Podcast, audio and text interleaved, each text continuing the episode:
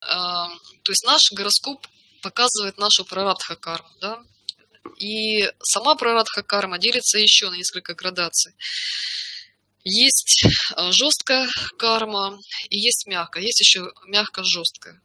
Но мы э, рассмотрим сейчас самые две такие вот э, противоположности крайности, да, жесткая и мягкая карма. Что такое жесткая карма? Жесткая карма – это та карма, которую уже трудно поменять. И гороскоп, в принципе, это можно увидеть.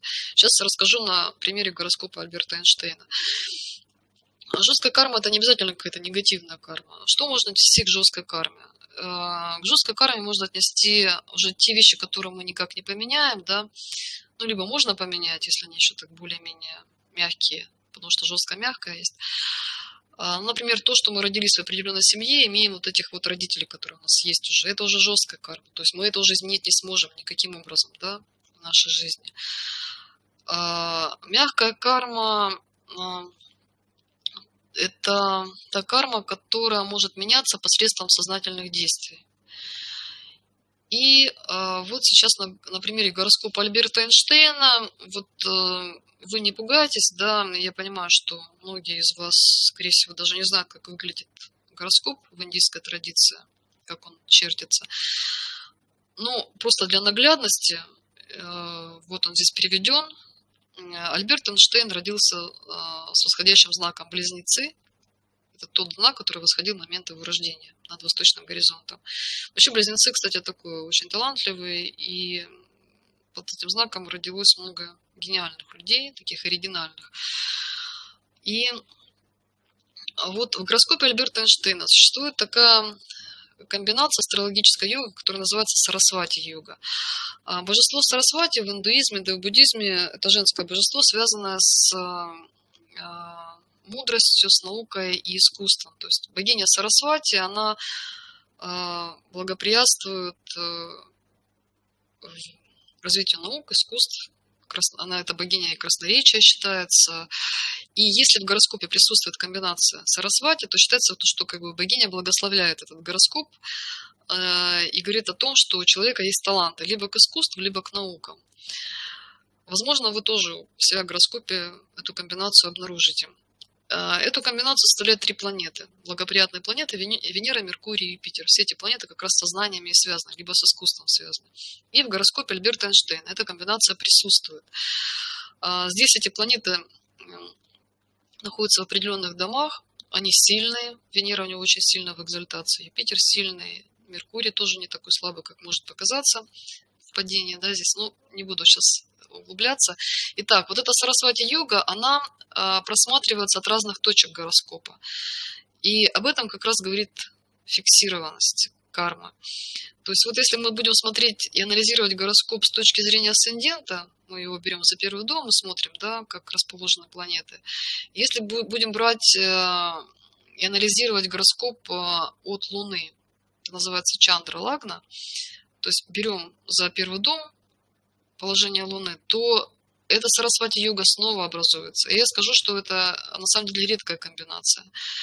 А бывает так, что еще и от Солнца, если рассматривать гороскоп, тоже образуется йога. Но здесь у него именно только от двух э, точек рассматривается эта йога. Образуется от Лагны и от Чандра Лагны.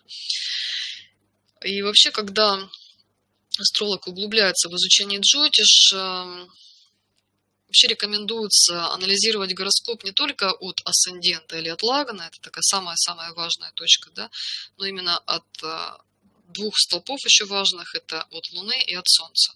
Но самое важное все-таки джанма, лагна, вот, асцендент. А вот этим положением, то, что с какой точки мы не смотрим, мы всегда видим одну и ту же комбинацию, да, это говорит о фиксированности кармы. То есть можно сказать, что если опять смотреть с точки зрения кармических и, там, и, и инкарнации, реинкарнации, можно сказать, что этот человек а, уже накопил какие-то знания, может, он был уже ученым не первую жизнь, то есть у него фиксировано, это благоприятная да, карма. Сарасвати – это очень хорошая комбинация. И вот в этой жизни он уже родился, стал гениальным ученым. А, как тоже один из буддийских учителей, опять же, говорил, что а что такое удивительно, когда человек рождается гением? Это просто говорит о том, что он в этой сфере уже работает не первую жизнь, да, и, и старается. Может быть, Альберт Эйнштейн когда-то мог быть и Ньютоном или еще каким-то ученым. То есть если вы сейчас занимаетесь какой-то деятельностью, она не так уж успешно, но вам очень нравится, интересно, занимайтесь в следующем жизни. Возможно, вы станете каким-нибудь гениальным художником, музыкантом или ученым. А, вот. И есть у него еще другая а, карма, но она оказалась а, более мягкой. Если смотреть на биографию Эйнштейна, то есть понятно, да, что здесь подфиксированное понимается. Я так доступно объяснила. Есть ли вопросы?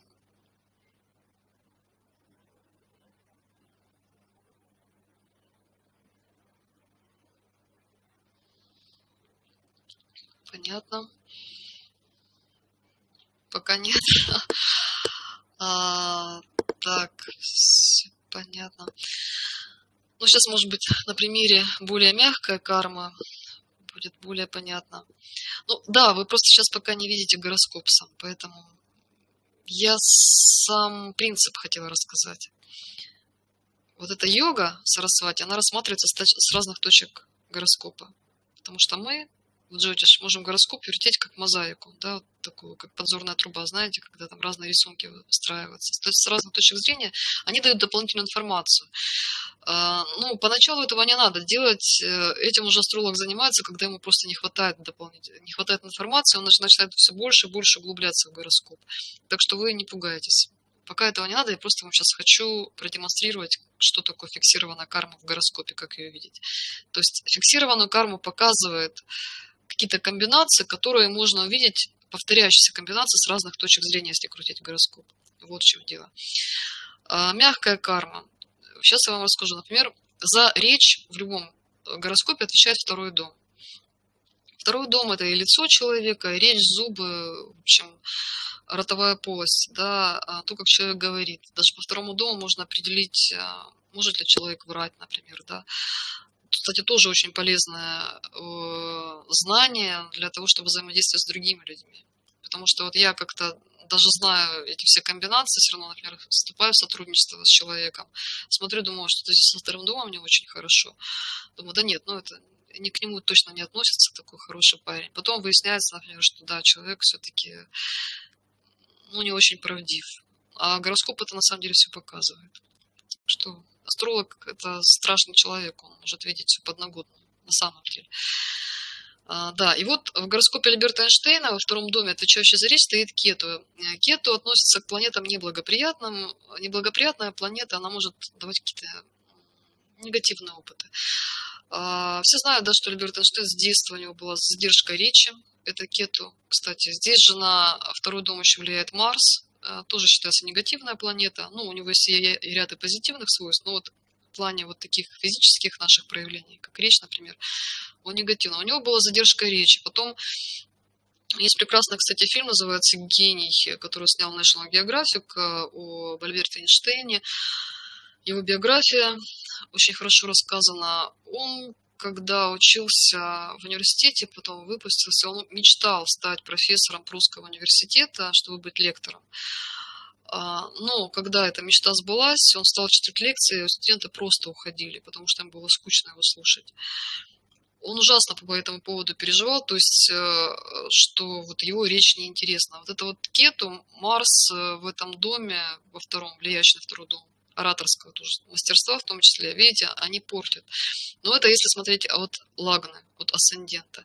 Если же мы здесь посмотрим от Луны, то второй дом здесь не так поврежден. И работая над собой, в принципе, мы знаем, да, что Альберт Эйнштейн это а, блестящий оратор. На самом деле он потом исправил ситуацию, да, и студенты вообще обожали его лекции, ходили просто толпами. Ну, вообще просто он прекрасный оратор и хорошо владевший аудиторией. И здесь, если посмотреть от другой точки гороскопа от Луны, здесь уже нет такой жесткой комбинации, в принципе, уже нет. Вот это уже э, такая мягкая карма, да, которую человек может в процессе каких-то осознанных действий, направленных на исправление, может исправить. Э, вот, пожалуйста, вам примеры фиксированной и мягкой кармы в гороскопе. И все это мы тоже можем увидеть. Ну и, конечно, фиксированно тоже можно подправлять. Все зависит от нашей воли. усердия. А на это показан, э, на усердие, силу воли